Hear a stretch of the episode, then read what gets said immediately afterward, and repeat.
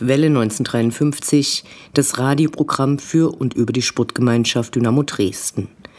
Schön anzusehen ist es nicht, was die Mannschaft derzeit auf den Wiesen der Republik zeigt, aber es bringt die nötigen Punkte. Selten war die Taktik der Mannschaft so weit entfernt von der Meinung der Fans. Beton anrühren und irgendwann fällt schon ein Tor. Als Fan denkst du, was ist das denn? Nach vorne geht ja gar nichts und gefühlt waren die Siege glücklich geholte Punkte. Auf der anderen Seite ist es ein System, das nach den ersten Misserfolgen gemeinsam mit der Mannschaft abgesprochen wurde. Nun ja. Das fügt sich hoffentlich wieder mehr zusammen, zumal mit den letzten Neuzugängen zwei weitere technisch versierte Spieler gekommen sind und lässt dann die Mannschaft und uns hoffentlich glücklicher aussehen. Ist aber auch einfach eine neue Erfahrung, dass statt schöner Spielzüge und Niederlagen mit hässlichem Fußball Punkte eingefahren werden. Was kommt als nächstes? Zuerst die dauerlangweiligen Ingolstädter und danach die gelb-schwarz-grauen Mäuse aus Bayreuth. So grau sind die gar nicht. Schon seit über 100 Jahren gibt's den Verein und die Fahrt dahin wird bestimmt lustig, weil erstes Pflichtspiel und so. Klingt nach 2 zu 0 Toren und 6 Punkten. Wir sind gespannt und freuen uns schon drauf. Bevor es zu einer der kürzeren Auswärtsfahrten gehen kann, darf Dynamo aber noch im Sachsenpokal antreten, um sich über diesen Wettbewerb im Falle einer zu schlechten Saisonplatzierung für den DFB-Pokal in der nächsten Saison qualifizieren zu können. Bisher war das aber bis auf zwei Ausnahmen nie der Glanzwettbewerb unserer Schwarz-Gelben. Nur zweimal konnte man den Pokal holen, 2007 und 2009. Beim letzten Mal gewann die zweite Mannschaft von Dynamo mit 2 zu 1 gegen den VfC Plauen. Ein gewisser Benny Kürsten hielt damals den Sieg mit schönen Paraden fest und rannte anschließend mit Bengalo über den Rasen des Leipziger Zentralstadions, wofür Dynamo ihn intern zu einer saftigen Geldstrafe und drei Spielen Sperre bestrafte. Dynamo wird diesmal gegen Frisch auf Wurzen antreten, und zwar am 24. September, 16 Uhr in Eilenburg. Diesmal gibt es ein langes Interview, deswegen sind alle anderen Rubriken eingeschrumpft. Dabei könnt ihr spannende Geschichten über das Leben der Nachwuchsspieler im Internat erfahren. Diffus taucht der Nachwuchs ja in vielen Gesprächen rund um Dynamo auf. Wir können hoffentlich Licht ins Dunkel bringen. Dazu haben wir den pädagogischen Leiter der Nachwuchsakademie Lars Nietzsche befragt, der uns dankenswerterweise ausführlich Rede und Antwort stand. Ihr hört die 157. Ausgabe von Welle 1953. Mein Name ist Anne Vidal, sportfrei.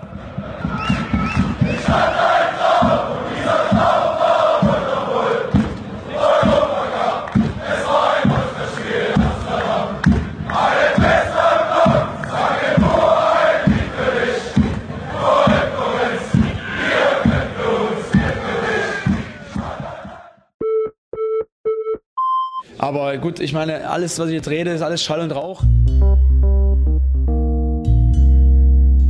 Das Interview. Gespräche mit Spielern, Funktionären, Initiativen, Freund und Feind.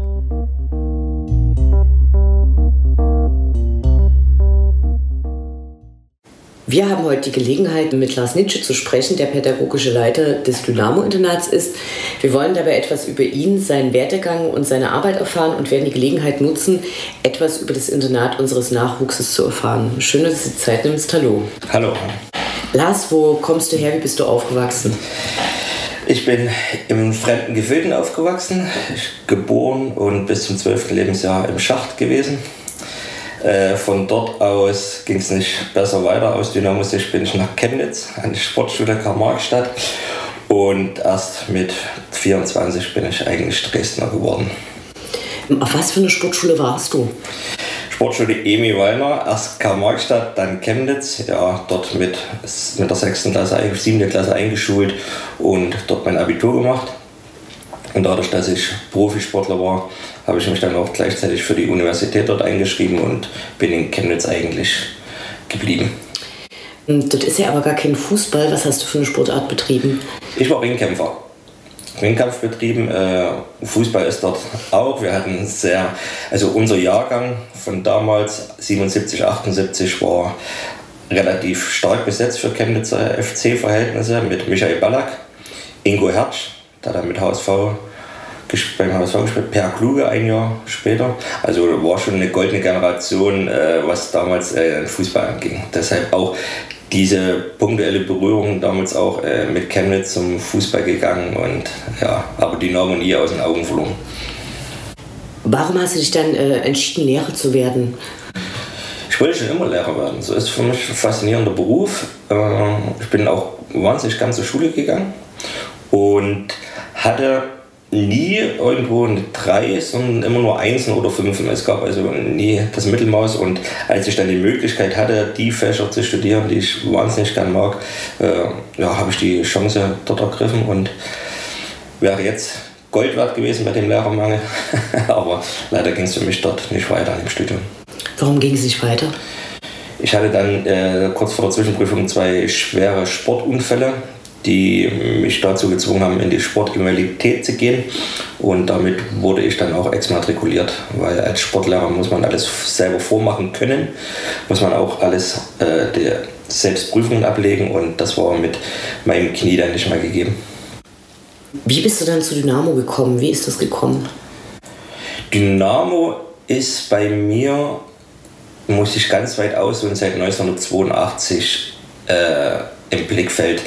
Mein, ich nie vergessen, mein Onkel hat eine, die Älteren werden es kennen, eine MZ gehabt, Motorrad mit Seitenwagen und hat mich zum Fußball genommen, da war ich genau vier und mein erstes Spiel war die BSG Wismut gegen BFC Dynamo, was mich gar nicht so interessiert hat und das zweite Spiel war dann gegen Dynamo Dresden und als Steppke war ich dann so fasziniert von der Lautstärke der Fans, von der Masse der Fans, die dort waren, dass ich Dynamo-Fan wurde. Die einzige, die das verstanden hat, war meine Oma. Die hat mir Mütze und Schal gestrickt, aber in der Schule bis zur 6. Klasse ist natürlich dann Spießrutenlauf angesagt gewesen, weil ich weit und breit der einzige Dynamo-Fan war. Und so habe ich Dynamo nie aus den Augen verloren, äh, immer wenn es mal möglich war, zu Spielen zu kommen. Und dann haben mich Freunde auf die ausgeschriebene Stelle aufmerksam gemacht des Fanbetreuers und was ich dann aber nicht machen wollte, weil ich war damals ganz frisch Vater geworden und ich hatte eigentlich einen Job gesucht, wo ich nicht dann jedes Wochenende unterwegs bin. Und einen Monat später war die Stelle des Internatsleiters und pädagogischen Leiters ausgeschrieben und ja, erhielt dann auch kurz darauf die Zusage. Wann war das? Ich habe dieses Jahr zehnjähriges 2012. Und lass uns zum Internat sprechen. Wie viele Schüler wohnen hier im Internat? Es ist etwas eine komplizierte Verbindung hier bei uns. Äh, wir haben hier auf dem Campus des Sportschulzentrums neun Häuser, die als Internat genutzt werden. Acht davon werden von der Stadt Dresden aus betrieben. Es hat aber nur ein Sportler Anspruch auf diesen Internatsplatz, wenn er auf die Sportschule geht. Nehmen wir ein Beispiel, der U16 Kapitän, macht seinen Realschulabschluss in Klasse 10 und wechselt dann ins Berufsleben oder ein Berufsschulzentrum, dann verlässt er hier die Schule und muss gleichzeitig das Internat verlassen. Deshalb hat Dynamo Dresden ein eigenes Internat. Deshalb drüben im städtischen Internat wohnen aktuell 26 Jungs, die alle auf die Sportschule gehen. Und bei uns aktuell 21 Jungs, die eine Lehrstelle machen, ein Studium, ein Praktikum ja, solche Sachen nachgehen und äh, deshalb müssen wir die Jungs so ein bisschen auffangen. Deshalb ist auch bei uns im Gegensatz zum städtischen Nord der Altersschnitt auch ganz anders. Bei uns sind nur U17 und U19 Spieler. Okay, also habt ihr im Prinzip nur ältere Schüler hier? Haben die hier Einzelzimmer, Doppelzimmer? Doppelzimmer sind alles Doppelzimmer, bis auf ein einziges. Das ist genau oben unter der Dachschräge. Da, wenn da ein großer Hühner drin wohnt, reicht das vollkommen ein. Aber sonst sind alles Doppelzimmer. Zwölf Doppelzimmer. Okay, und das heißt, dass die ähm, Schüler, die hier im Dynamo-Internat wohnen, nicht mehr auf dem städtischen Internat sein können. Die gehen aber teilweise noch auf, die gehen auch nicht auf die, aufs Sportgymnasium, sondern. Zwei Leute gehen aufs Sportgymnasium, aber der Rest äh, macht Lehrstelle oder das BSZ für Technik. Da sind ganz viele von uns untergebracht, aktuell zwölf Leute. Ähm, was machen die für Ausbildungen da? Bürokaufmann, Automobilfachmann, äh, Megatroniker, alles bei Sponsoren. Dort sind ein IGBFB, die haben das Dynamo-Stadion äh, in Beton gegossen.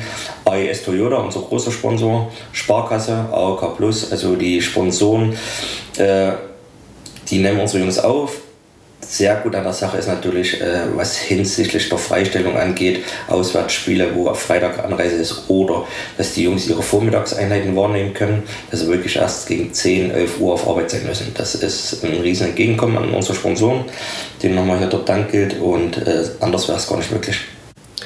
Wie sieht so ein typischer Tagesablauf für die Jungs aus im Internat?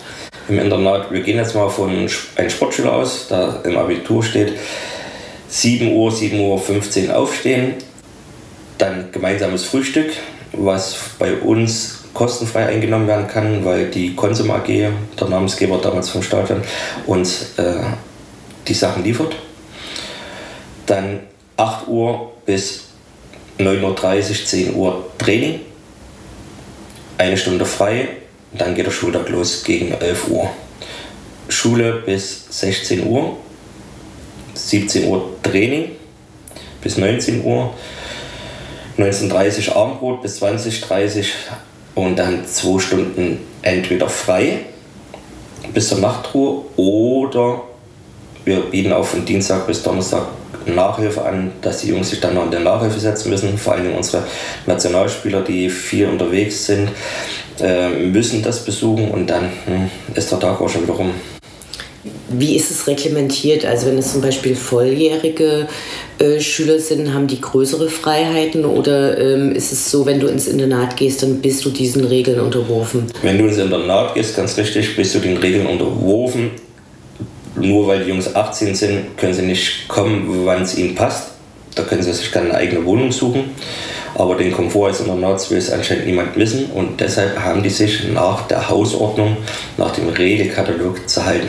Das wird im Vorfeld natürlich ganz klar angesprochen. Sie unterschreiben dafür. Sie haben einen Mietvertrag mit allgemeinen Mietbedingungen, die sie unterschreiben und da müssen sie sich dran halten. Die müssen auch in ganz normal die ganz normalen Dienste äh, ein, einhalten. Wir haben drei Dienste. Die einen machen die Küche, die anderen machen die Bäder und der, die dritte Kompanie läuft mit dem Müllbeutel rum und äh, entsorgt den Müll aus allen Zimmern. Und da müssen die 18-Jährigen, ob sie, wir haben auch hier welche mit Profivertrag, die müssen das genauso machen.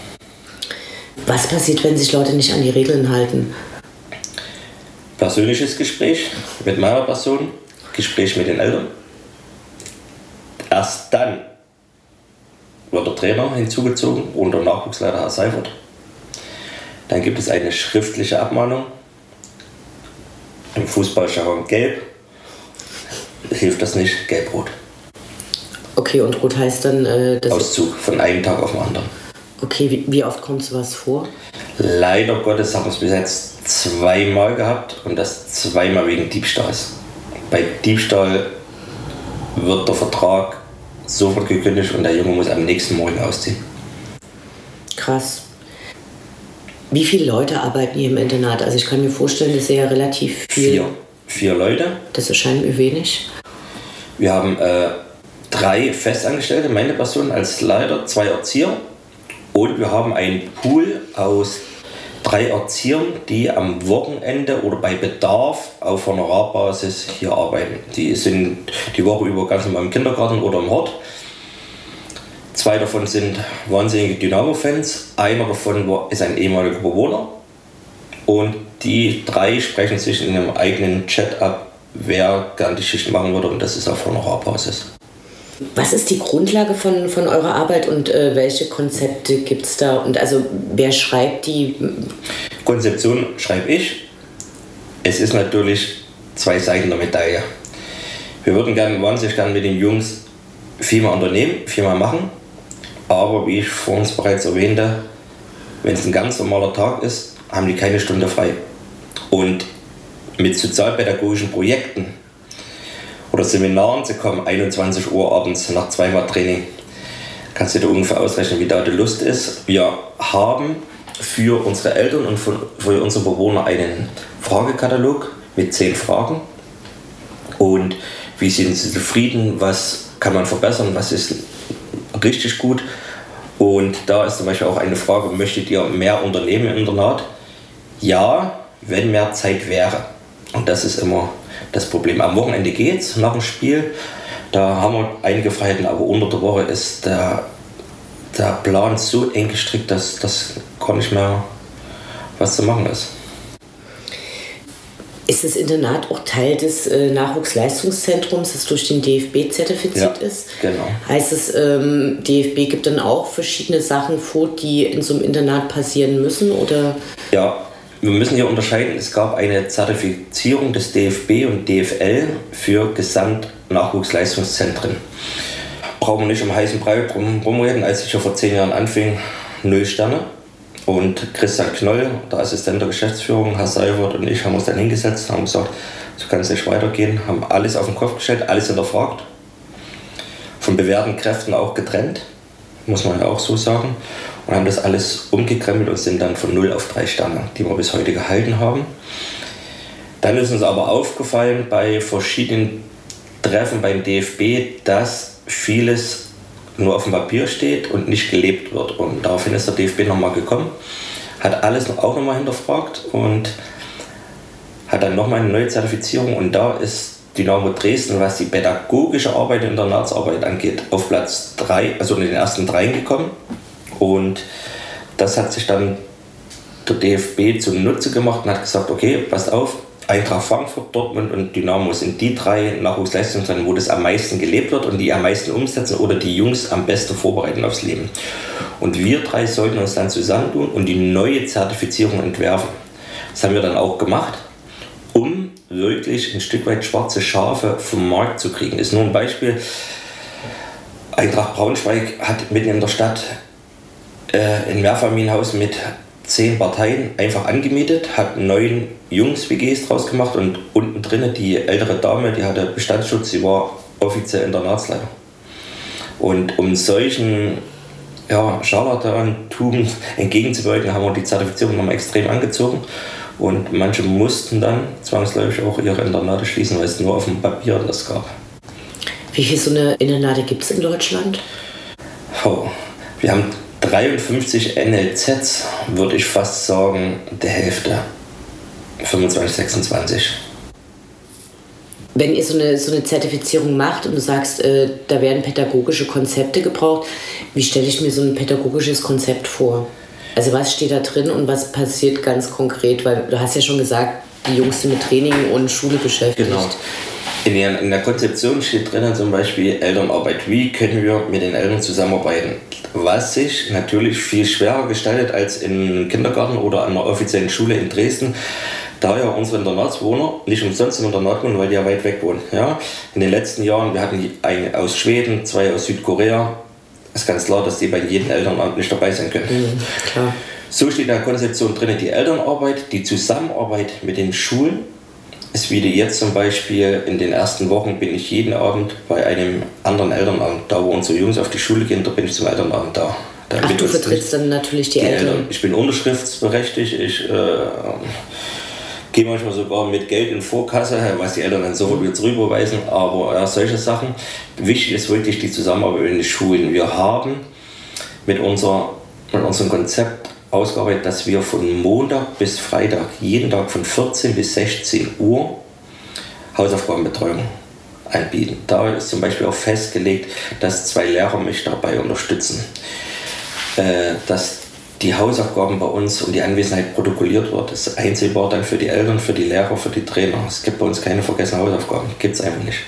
Wir haben jetzt, wir haben ganz klein angefangen mit Nachhilfe, zwei Stunden in der Woche. Jetzt sind wir mittlerweile bei neun Stunden mit drei verschiedenen Lehrern.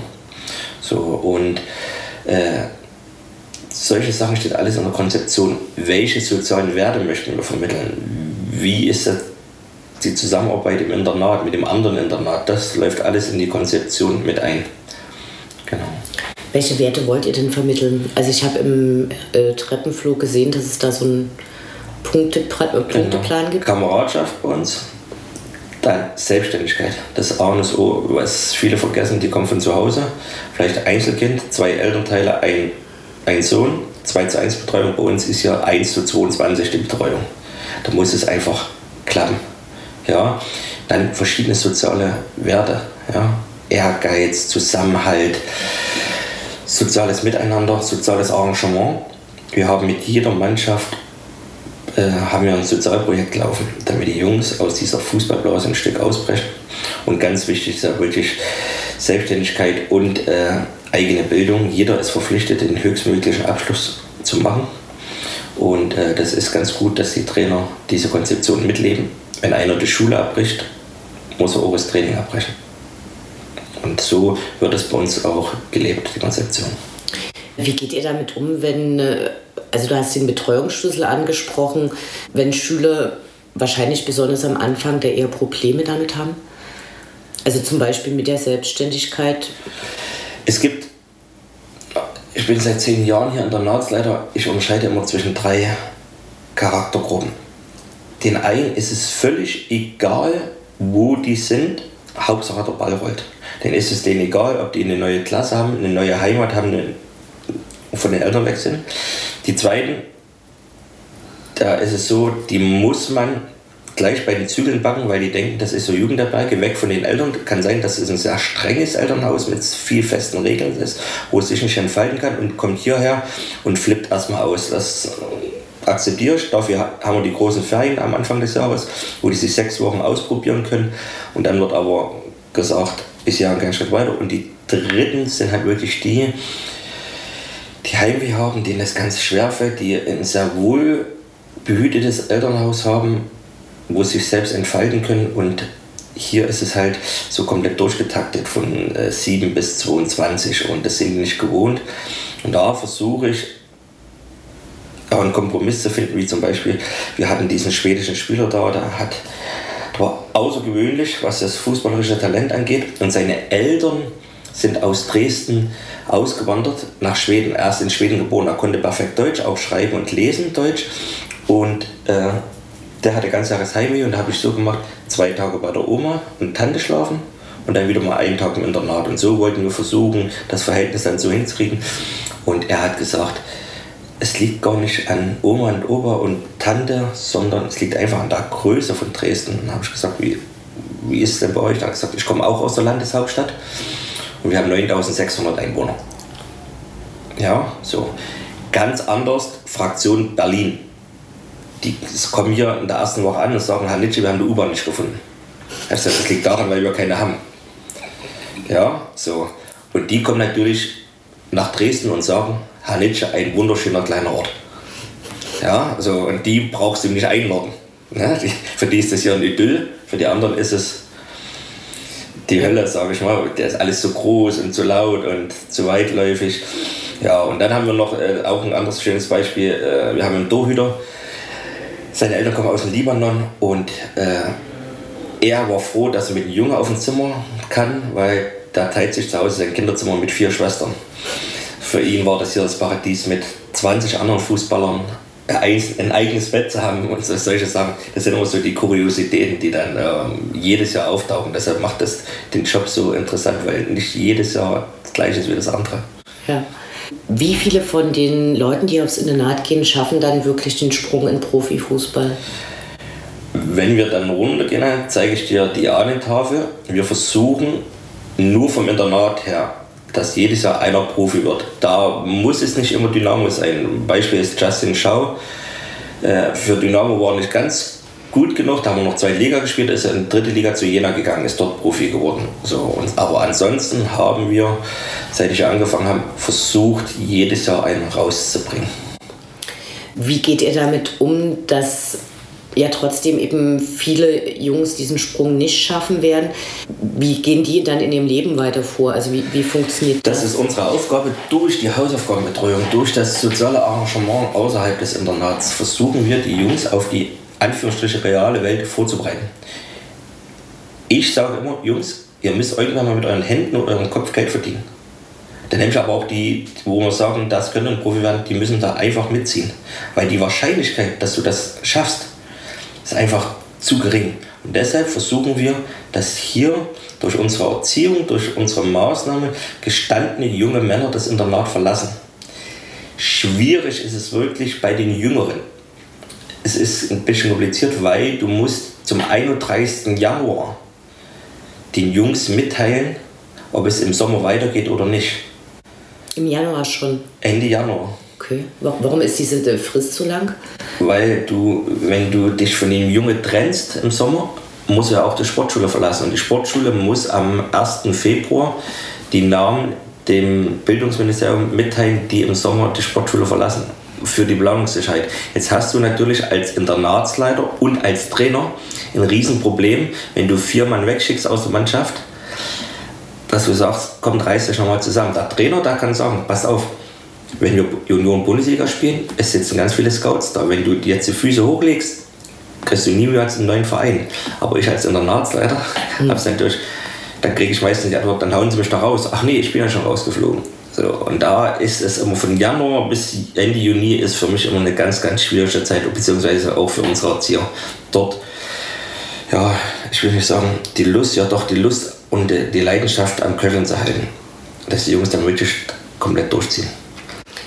Wenn ihr diese Jungs betreut, ist es eher so, dass ihr eben mit denen zusammen im Internat Zeit verbringt oder habt ihr auch so Einzelgespräche dann geplant? Also ist es eher was, was in den Alltag integriert ist oder gibt es da auch so regelmäßige Tage, wo klar ist? Wir haben von sportlicher Seite viermal im Jahr ein Quartalsgespräch.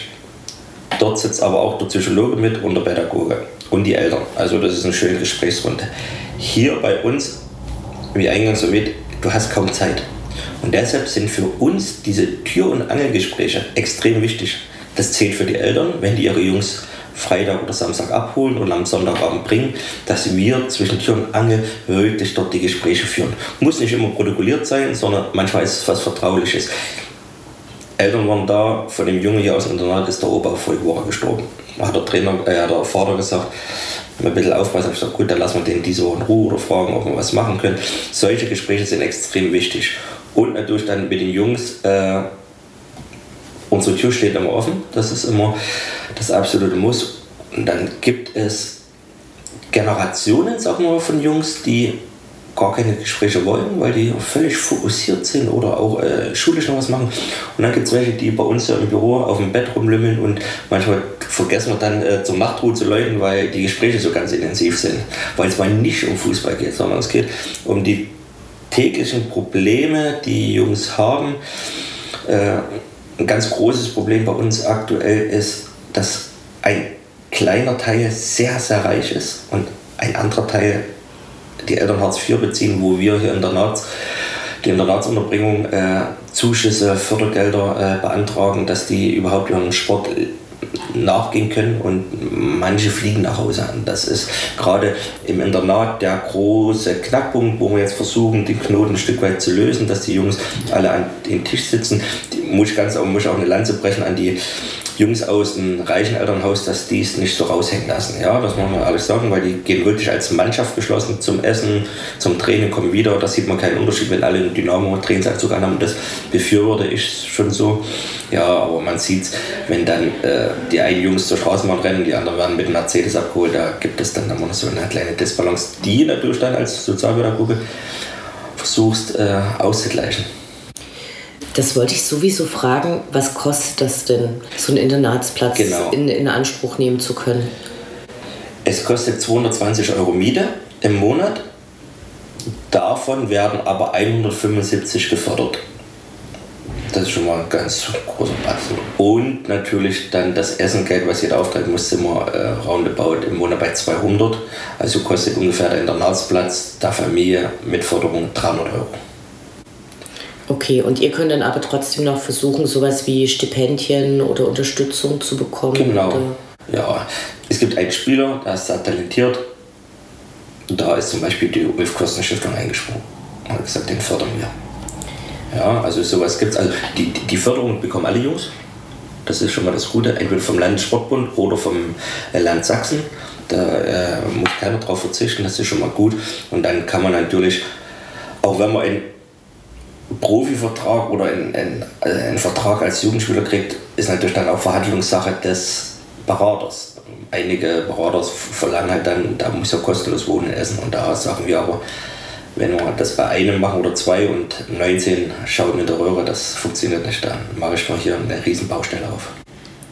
Wie geht ihr damit um, wenn die Jungs spezielle Interessen haben? Also wir hatten es jetzt schon mehrmals, die Tage sind sehr voll, aber was ist, wenn sich äh, jemand für bestimmte Sachen interessiert oder keine Ahnung, Musikinstrument lernen will? Seit zehn Jahren gibt es die gleichen Interessen. Klamotten, Mädchen, FIFA zocken.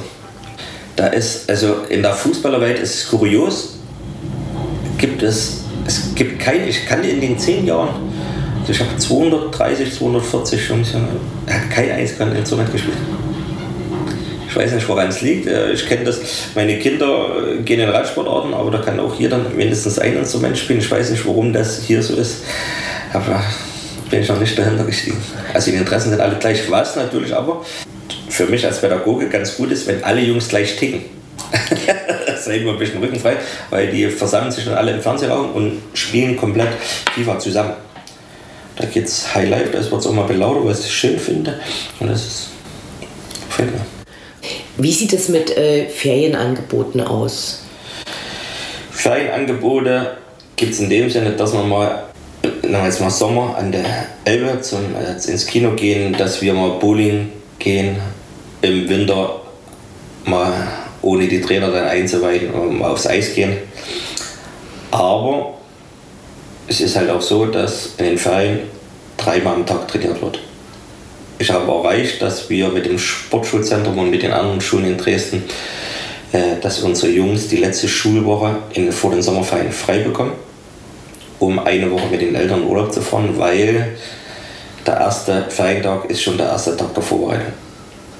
Als es noch nicht war, als manche Schulen sich quergestellt haben, als Dynamo noch nicht so einen guten Ruf hatte im Nachwuchs, war es dann wirklich so, am Freitagnachmittag gab es das Zeugnis und am Montag früh war Vorbereitung.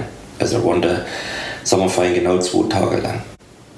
Was man früher mal so auf Fotos gesehen hat, war, dass auch ähm, Spieler aus dem Profibereich, wie zum Beispiel Marco Hartmann, bei den Hausaufgaben unterstützen. Gibt es sowas noch? Also gibt es da Berührungspunkte mit dem Profibereich? Ja, das gibt's. Jede Mannschaft hat ja einen Profi so als Pate. Okay. Genau, ist auch mit auf der Mannschaftsfoto drauf, ist bei der Weihnachtsfeier alles mit. Welche sind das gerade, wenn ich das fragen darf? Oh, müsste ich unten schauen. Bei der neuen Saison jetzt weiß ich noch nicht. Bei der alten war es äh, Sebastian May hat eine, äh, Knipping hatte eine Mannschaft und Justin Löwe, natürlich als ehemaliger Nadler. Genau, und dann muss man auch, muss man auch schon ein Stück weit differenzieren. Marco Hartmann ist natürlich das Aushängeschild als Profi und studierter Lehrer. Es wird aktuell im Profibereich immer seltener. Ich glaube, wir haben aktuell einen Studenten. Ne? Wie wichtig ist für die Jungs im Internat Dynamo überhaupt? Also ich meine, die wollen ja Fußballprofis werden. So, haben die eigentlich ganz andere Träume oder ist Dynamo äh, trotzdem irgendwie wichtig? Also können die auch Spiele sich anschauen gehen? Machen die das? Wie funktioniert das? Also die Spieler sehen natürlich Dynamo hier als Sprungbrett ins Profitum. Ja? Dann haben wir hier auch riesen Vorteile, dass wir auch äh, Jungs, ich sag mal, drei Viertel der Narzbewohner sind aus dem Dynamo-Land. Ja, für die zählt das. Wir haben natürlich aber auch Spieler bei uns, Internatsspieler, die sagen, ist mir egal, in welchem Verein ich Profi werde. Ja, die, also der eine Spieler kam aus, aus Leipzig, der andere, der jetzt bei uns spielt, der kam von 1. FC Köln. Unser Torhüter ist von Eintracht Frankfurt. Die sagen, okay, wenn hier die Chance höher ist als bei der Eintracht oder beim FC, Profi zu werden, der wechsle ich hin. Ja, das ist, denen ist es egal, ob sie bei Dynamo sind oder dies oder das. Ne? Ist, das, ist das was, was zunimmt oder ist das was, nee. wo du sagst, der Anteil Nein. ist eigentlich immer gleich? Wie gesagt, drei Viertel der Mannschaft besteht immer aus Jungs aus dem Dynamo-Land. Wir haben jetzt den Torhüter aus Frankfurt geholt, weil unser Stammtorhüter, der U19, Erik Herrmann, der auch schon einen Profivertrag hat, mhm. sich schlimm verletzt hat. Und mit einem Tormann kannst du nicht in der Junior-Bundesliga bestehen. Deshalb haben wir da nur punktuell nachgebessert. Aber dass wir, also der, der Kern der Mannschaft, das Gerüst sind alles Jungs aus dem Dynamo-Land.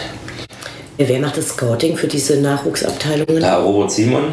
Und er hat in verschiedenen Bundesländern Honorarkräfte, die für ihn auch mit über den Tellerrand hinausschauen. Wobei er Ich glaube, das Auto hat mit den meisten Kilometern. Wenn wir im Stadion sind, im Dynamo-Stadion, also wir jetzt als Fans, ähm, sind da auch Leute aus dem Internat dann als Balljung oder so Ja. aktiv? Genau. Welche, welche Mannschaft ist das? Oder welche Altersstufe? Die am Wochenende spielfrei haben, die machen Balljung. Und, äh, aber sonst ist es immer so zwischen der U14 und U, U17, die da Balljungs machen. Das ist natürlich, wenn du englische Woche hast, äh, Mittwochabend äh, Flutlichtspiel ist natürlich nochmal ein besonderes Highlight. Wie ist es für dich? Besuchst du die Spiele von Dynamo auch privat? Äh, Im Nachwuchs ja und bei Profis fast immer. Also auswärts, äh, die ganz großen Fahrten nach Elversberg oder sowas, die muss ich mir als Familienvater nicht antun, aber wie zum Beispiel, ich mag das, wenn Dynamo Dresden das erste Mal irgendwo ist nach langer Zeit und versucht dort einen Stempel aufzudrücken, was Lautstärke, was äh, Anzahl der Massen ist, da fahre ich wahnsinnig gern mit. Ich freue mich auf Essen. Rot-Weiß Essen, was ich da immer so ein bisschen verfolgt habe, weil es ja auch ein sehr verrückter Verein ist. Da fahre ich gerne mal auswärts mit, aber mich zu straffen, ja, wie gesagt, nach Elversberg oder Saarbrücken, also das ist schon schwierig, wenn du hier dann auch noch Samstag attraktive Spiele hast. Also ist ja nicht so, äh, unsere Profis fahren jetzt nach Duisburg. Ja, da kann einer Fußball spielen, das ist Doppelkampf. Und unsere Jungs spielen hier am Samstag gegen RB Leipzig und am Sonntag äh, DFB-Pokal, erste Runde gegen Mainz 05. Und dann bleibe ich natürlich wahnsinnig gerne am Wochenende hier und schaue mir diese Spiele an. Hast du Derby und DFB-Pokal, das ist schon. Okay. Wie sieht, der, wie sieht die Finanzierung und der Etat fürs Internat aus? Also was macht die Stadt? Äh, Was kommt von Dynamo? Darüber kann ich gar keine Auskünfte geben. Nicht, dass ich das nicht darf, sondern weil ich es nicht weiß. Okay. Unser Finanzierungsexperte, der Herr Knoll, Christian Knoll, er verhandelt mit der Stadt über Zuschüsse bei Strom und Wasser, wie ist die Miete angelegt und äh, darüber habe ich gar keinen Ein Ich habe mein eigenes Budget, um Materialien zu kaufen, ja, aber selbst, ich weiß auch nicht, was meine äh, Erzieher verdienen. Ich halte mich da komplett raus. Ich bin nur für die pädagogische Aufgabe zuständig. Finanzierung ist, liegt auf einem anderen Tisch. Okay, also du bist tatsächlich Angestellte des Vereins Ja. und ähm, der Etat, der sich über die letzten Jahre, also der Etat, über den du verfügen kannst, hat er sich in den letzten Jahren positiv entwickelt oder merkst du auch schon, dass äh, Dynamo wieder abgestiegen ist? Nein, also man merkt es nicht so sehr, wie vielleicht äh, das viele denken. Äh, bei uns ist es halt, wird viel über, über Sponsoring gemacht, die ganz speziell für den Nachwuchs zuständig Also wir, mal, du kannst hier, hier verschiedene Pakete kaufen, um den Nachwuchs zu unterstützen. Wo die dann sagen, okay, dann mache ich lieber das, was komplett im Nachwuchs geht. Es gibt, es gibt Sponsoren, das muss man auch ansprechen, die sagen, nee, das, was die Profis voriges Jahr veranstaltet haben oder äh, sowas, da ist mir mein Geld zu schade. Ich möchte, dass mein Geld punktuell in Nachwuchs fließt. Das heißt dann aber auch natürlich, dass ich sage, äh, dass wir dann nicht im Nachwuchs Betrag X bekommen, sondern, passt auf, sagt er, ich stelle in meiner Firma zwei Dynamo-Jungs ein, die können trainieren immer und die machen bei mir eine ordentliche Lehre und damit verdienen die ihr Lehrgeld und das ist mein Sponsorgeld. Okay. So läuft das. Was passiert, wenn die Schüler das Internat verlassen? Habt ihr dann hinterher noch Kontakt oder? Ja, ja, ich habe Kontakt dann zu den Leuten, die wir hier wirklich fünf, sechs Jahre da waren. Äh, wir gehen dann meistens auf den Grill, auf ein Bier. Die sind halt dann schon 19, ne, sind mit 12, 13 Jahren angekommen, sind dann 19 Jahre alt. Und dann kommt man so in die, in die Gespräche. Ich biete dann den Jungs das, das Du an, ja, dass das so ein bisschen locker wird. Und dann versuche ich dann an dem Abend so ein bisschen rauszukriegen. Das ist so ein bisschen Tradition da jetzt geworden. Die anderen Jungs wissen das auch, wenn sie ausziehen, dass sie da erzählen müssen. Was haben die angestellt, was wir noch gar nicht wissen? Und da kommen manchmal kuriose Geschichten raus. Es ist Sachen, die dir Respekt abbringen? Wo du sagst jetzt, beid, auf von beiden Seiten Respekt, weil die Jungs ja wissen, dass ich selbst im Internat gelebt habe und die ich die Jungs ganz oft erwische, wo ich sage, ihr müsst euch schon was Spezielles einfallen lassen. Das haben wir vor 20 Jahren schon gemacht. Vor 30 Jahren haben wir das gemacht. langweilig. So, müsst ihr, und dann, wenn sie mir Geschichten erzählen, wie sie es gemacht haben, dann sage ich, da habt ihr einen Plan gehabt, da war gut durchgeführt. Es ist toi toi toi bis jetzt noch nie was passiert, kein Gang war kein nichts. Es sind Jungsstreiche, wo man, glaube ich, am Ende des, des Tages drüber lachen kann. Und ja, das gefällt mir. Und das, so ist, ist der Kontakt auch. Und natürlich halte ich Kontakt zu den Jungs, die Profi geworden sind, die mich dann uneigennützig mit Karten versorgen können. Markus Schuber zum Beispiel, äh, wenn du den mal in der Euroleague dann sehen kannst, gegen Tottenham oder gegen AS Rom waren wir. Ja, das ist so äh, Dominik Baumann, John Koskun, die sind Stammkräfte in Zwickau. Ich war vorigen Sonntag gegen Viktoria Köln und das wir uns ein bisschen an, also da halte ich dann auch Kontakt. Und natürlich, was mein Lieblingsgebiet ist, ist die Regionalliga Nordost. Wenn, und die Oberliga, wenn Bischofswerda da ist, Neugersdorf, jetzt der SC Freitag. SC Freitag spielt mit Genausch und Fluss. Und äh, ich glaube, die Hälfte der Mannschaft, sogar der, einer aus der Presseabteilung spielt dort. Äh, und da siehst du halt von den 22 Akteuren, da waren 14 in der Nachwuchsakademie und das ist dann auch so ein bisschen ja, Familientreff wieder. Wenn du dir was fürs Internat wünschen könntest, was wäre das? Zusätzliche Arbeitskräfte und das war es eigentlich. Wirklich, also kein Anbau, kein, kein Ausbau, sondern Nein, tatsächlich nein wir, haben, wir haben aktuell drei Betten gar nicht besetzt, weil wir da, wenn, wenn du mehr Betten hast, besetzt du die auch mehr. Und dann holst du dir aber auch viel Quantität statt Qualität. Und dadurch, dass wir nur punktuell uns versteigen und das mit regionalen Kräften versuchen, die Bundesliga zu rocken, habe ich da gar keinen. Wenn du überlegst, wir haben 22 und 26 sind 48 Internatsplätze zur Verfügung insgesamt. Die Westvereine, die müssen mit 5, 6, 7, 8 Internatsplätzen auskommen. Die einzigen, die da mithalten können, ist Bayern München mit 40. So, wir haben 46, 48. Okay, also eigentlich braucht ihr mehr Leute, die die Betreuung noch besser machen können. Ich war gestern beim 16. Fußballverband mit RB Leipzig, Erzgebirge Aue und Dynamo Dresden und Chemnitzer FC, die drei NZ plus Verband. Wir wollen jetzt auf ein Kinder, also selbstständig, also jeder hat sein Kinderschutzkonzept äh, und wir wollen das mit dem Verband zusammen machen, dass jeder das Gleiche hat. Ich bin hier der einzige Person, die pädagogische Konzeptionen schreibt, die Pädagogik macht. In Aue gibt es einen in Chemnitz steht nur eine Frau auf Papier, die das macht, die ist Lehrerin und abends Trainerin. Man soll die pädagogische Arbeit machen. Und RB Leipzig hat ungefähr 15, 16 Pädagogen plus noch externe Firmen, die mit den Jungs äh, pädagogische Arbeit verrichtet. Also das Verhältnis. Ich würde gern zwei, drei Dinge abgeben, wo ich sage, oh, das fällt mir jetzt echt schwer, das jetzt noch zu machen wenn es zum Beispiel geht, das Internat muss immer besetzt sein, aber parallel sind mal zwei, sind zwei Elternabende. Da höre ich mir manchmal, muss ich schauen, wie ich mache. Hier der Hälfte an und gehe dann nächst, zum nächsten der Hälfte und so. Aber wenn ich, wenn ich äh, mehr Mitarbeiter hätte, könnten wir noch intensiver mit den Jungs arbeiten, muss ich ganz ehrlich sagen. Wie geht ihr mit verschiedenen schwierigen Themen um? Also als letztes äh, ist, glaube ich, mit Jan Hempel so die Geschichte sehr bekannt geworden. Mhm. Also Stichwort sexuelle Gewalt im, im äh, Sport. Habt ihr da Schutzkonzepte? Wie ja, werden die unser Kinderschutzkonzept wurde vom Jugendamt, Landesjugendamt und Jugendamt Dresden verabschiedet. Wir haben es erstellt.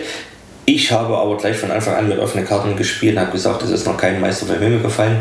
Ich habe den Kinderschutzbund mit ins Boot geholt, mit zwei Damen, die mich da wirklich tatkräftig unterstützt haben. Was das Schöne ist, wir sind ja im Messering 4 und der Kinderschutzbund sitzt im Messering 8. Und haben uns gut zusammen, sehr, sehr gut zusammengearbeitet. Es sind Sachen in die Konzeption eingeflossen, die mir noch gar nicht so bewusst waren. Und die, das, die ist so gut, die Konzeption, dass ich sage, oder das Jugendamt gesagt, Mensch, stell es doch mal bitte vor, wir sind jetzt in einer, in einer Gruppe drin vom Stadtbund, wo dieses Thema, wo alle sich über das Thema informieren können. Und ich habe, wir haben ja in der U 8, 9, 10 diesen Dresdner Weg, wo Striesen mit drin ist und Post, alles. Und dem gebe ich meine Konzeption frei, damit die das für ihren Verein runterbrechen können. Ich muss sagen, ich bin ja hauptamtlich angestellt, ich kann das tagsüber machen, aber wenn du Vater, Arbeitnehmer bist, Vater, Trainer und musst dann noch eine Kinderschutzkonzeption schreiben, das ist schon ziemlich viel. Und deshalb gebe ich das auch für unsere Partnervereine im Fußball äh, frei, damit dort äh, ein Netzwerk entsteht, das so engmaschig ist, dass Gott will niemand durchrutscht.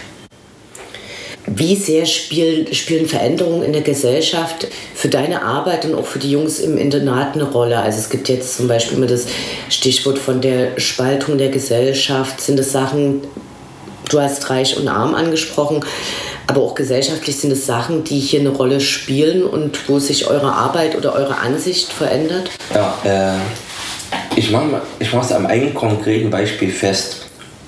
Früher hatte einer eine Playstation ist mit dieser Playstation aus seinem Zimmer raus in, in unseren Fernsehraum. Wir haben dort eine große Leinwand, hat es dort angesteckt und dann ging das bis abends, saßen die gemeinsam im Fernsehraum und haben gezockt. 22 Jungs.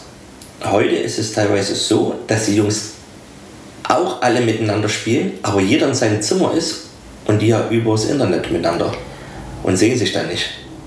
Wo ich sage, Männers, das funktioniert nicht. So, das ist natürlich, du kannst nicht dann alle zwölf Zimmer abklappen, so hat sie alle auf einen Haufen, konntest mal eine Ansage machen. Und das stört mich jetzt gerade ein bisschen. Ja. Aber, und deshalb liegen wir in der pädagogischen Konzeption so weit vorne, die Jungs stehen füreinander komplett ein. Es gab mal einen rassistischen Vorfall, wo ein Spieler von Dynamo Dresden beleidigt wurde. Er soll den Trainingsanzug ausziehen, vor dem Fanshop, er war Balljunge dunkelhäutig, er soll den Trainingsanzug ausziehen. Und daraufhin haben sich unsere U19-Spieler da vorgestellt und leider Gottes auch bar abgekriegt. So, und da haben wir hier die Wunden geheilt, wir haben es den Verein angezeigt und dann sind die Jungs auf mich zugekommen mit ihrem blauen Auge und haben gesagt, Hanetsch, wie kann das sein? Der, der macht 15, 20 Spuden in der U19 und wird rassistisch angegangen. Und was ist denn das mit, der, mit dem Bikita? Da habe ich mich mit meinen Kollegen hingesetzt und haben gesagt, pass auf, da machen wir ein soziales Projekt draus. Da haben wir eine Auszeichnung dafür bekommen vom DFB. Ich habe gesagt, jeder stellt jetzt sein Heimatland vor und währenddessen wird ein nationales Gericht aus dieser Küche zubereitet. Und dann den Spieler, den ich getroffen habe, der kam aus dem Kongo, da gab es verschiedene Gerichte. Wir hatten damals einen Albaner, einen aus dem Kosovo, dann jetzt von unserem U17-Trainer, äh, Schubidice, der, der Sohnemann war bei uns, der hat Georgien vorgestellt und so haben wir eine Art Themenwoche draus gemacht, äh, mit fremden Ländern, fremde Gerichte, plus äh, selbst innerhalb von Deutschland, was das so regional angeht. Und dann haben wir das auch das ganze Thema Begida aufgegriffen, haben es ausgewertet, wo ich gesagt habe, Männer bloß die, weil die laut sind, müssen die nicht im Recht sein, und aber weil die laut sind, denken die anderen Menschen, sind aber viele, sind aber nur tausend. Wenn du aber, da habe ich einen Mannschaftsbus geholt, dann sind wir an die Uni gefahren. Schaut euch das mal bitte an. Hier geht es nicht laut zu, aber hat sie uns das vorgestellt. Ich glaube, 57 Nationalitäten waren dort. Alle hatten einen Doktortitel, habe ich gesagt, das ist die andere Seite der Medaille. Bloß weil die dort schreien oder Angst vor dem Unbekannten haben, muss es nicht heißen, dass Dresden komplett versumpft sondern das, das sind die Aushängeschilder, an die ihr euch orientieren solltet. Und so haben wir das dann alles aufgearbeitet und ich fand es wunderschön, muss ich ganz sagen, ist mir auch sehr nahe gegangen, dass sich unsere Jungs vor den Jungs gestellt haben, die äh, Migrationshintergrund haben, wo ich gesagt habe, Mensch, das Klima hier in der Mannschaft, das passt richtig gut. Also, das habe ich irgendwas vergessen zu fragen, von dem du aber denkst, dass es äh, wichtig und interessant für uns sein könnte?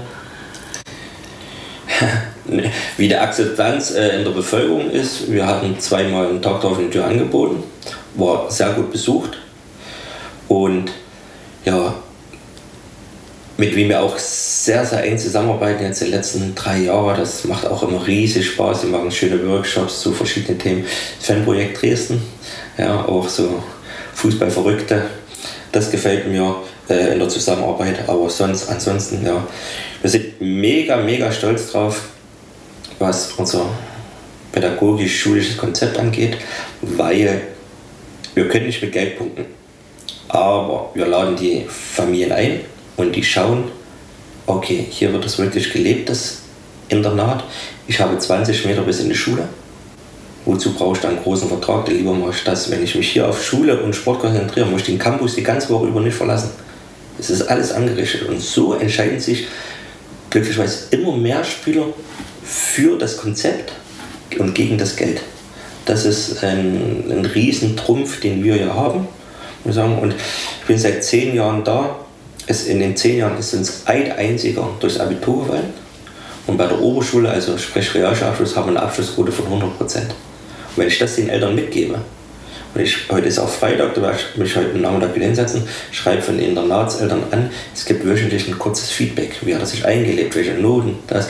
Und wenn die sehen, dass das gelebt wird, hast du einen Riesentrumpf in der Hand gegenüber den anderen Leuten, äh, die nur mit dem Geld winken.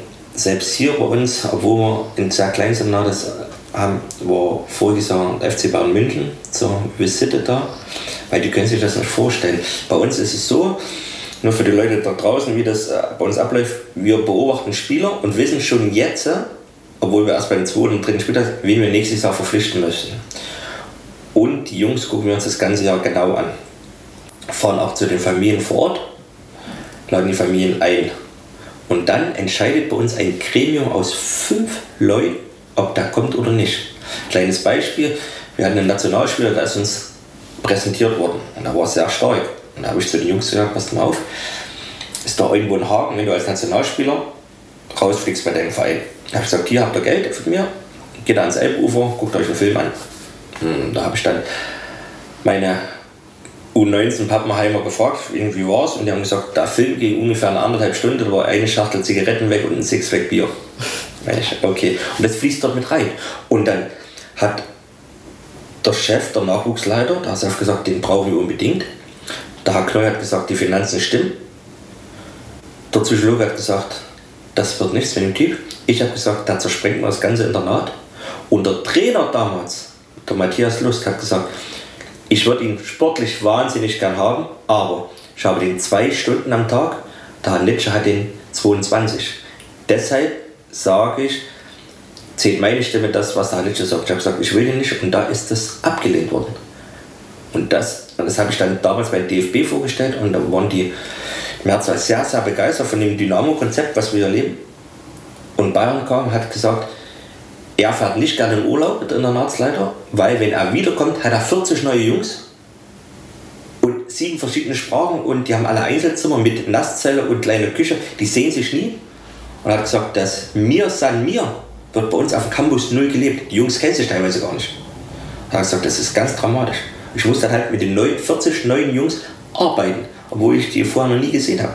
Deshalb sag, haben wir hier in Anführungsstrichen keine Pflegefälle, wo du sagst, oh Gott, den haben wir noch nie gesehen, das hätten wir vorher wissen müssen, sondern wir durchleuchten die ein ganzes Jahr über und dann sagen wir, da passt ins Mannschaftsgefüge, da passt hierher, da macht dies, da macht das und das passt. Herzlichen Dank, weiter viel Erfolg für deine Arbeit. Dankeschön.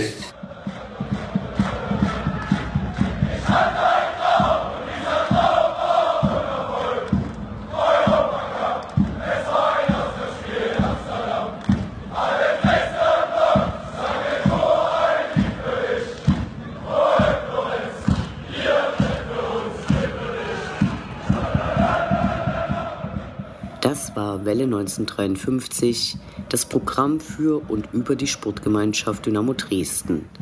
Ihr findet alle Sendungen über Dynamo mit den wichtigsten Neuigkeiten und Widrigkeiten auf dem Weg zum Europapokal bei den Podcast-Plattformen eures Vertrauens und auf welle1953.net. Mein Name ist Anne Vidal. Auf Wiederhören. Bis zum nächsten Mal.